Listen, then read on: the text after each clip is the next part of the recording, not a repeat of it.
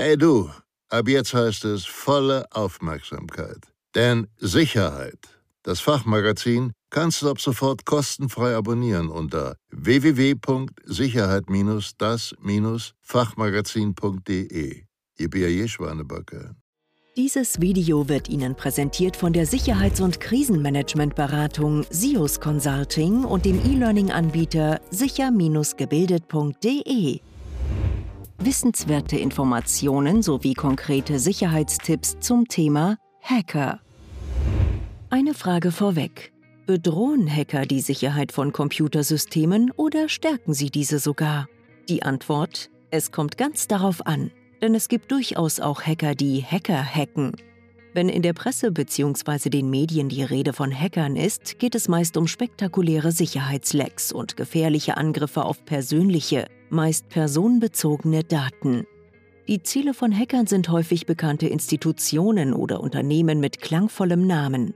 Und gerade diese geben den Hack nur ungern zu, denn meistens befürchten sie damit einhergehende Image- und Reputationsverluste in der Öffentlichkeit.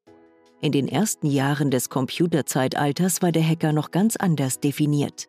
Er galt als technisch interessierter Spezialist. Und genau das sind Hacker auch heute noch.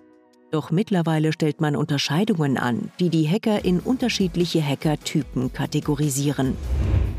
Hackerangriff als Hackerangriff werden Aktivitäten bezeichnet, die versuchen, digitale Geräte wie Rechner, Tablets oder Smartphones oder sogar ganze Computernetzwerke zu kompromittieren.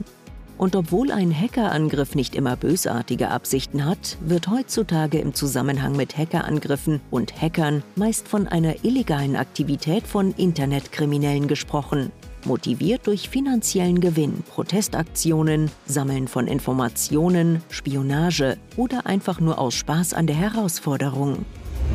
Die vier Hackertypen. Hacker werden analog zu ihrer Charakterisierung der Guten und Bösen im frühen amerikanischen Film durch schwarze und weiße Hüte unterschieden. In der Praxis differenziert man zwischen den folgenden vier Hackertypen. Der seriöse White Hat, der kriminelle Black Hat, der neugierige Greyhead, politisch motivierte Hacktivisten. Der seriöse Whitehead. Er sucht Lücken in der Programmierung von Software und versucht Sicherheitseinstellungen zu umgehen.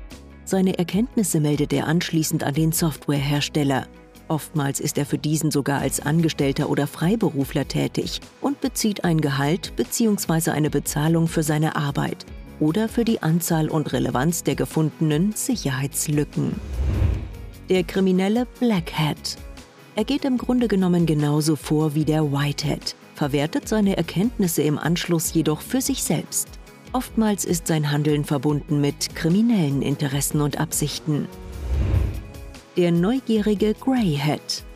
Hier scheint die Lust im Vordergrund zu stehen, ein Rätsel zu lösen. Allerdings setzt der Greyhead anschließend nicht die Softwarehersteller darüber in Kenntnis, sondern gibt sein Wissen öffentlich preis.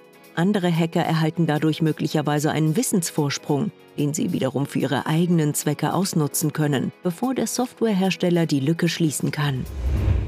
Politisch motivierte Hacktivisten. Hacktivisten sind engagierte Hacker, die ihr Wissen dazu einsetzen, politisch oder gesellschaftlich Druck auszuüben. Zu den wohl bekanntesten Hacktivisten zählt beispielsweise die global operierende Gruppe Anonymous.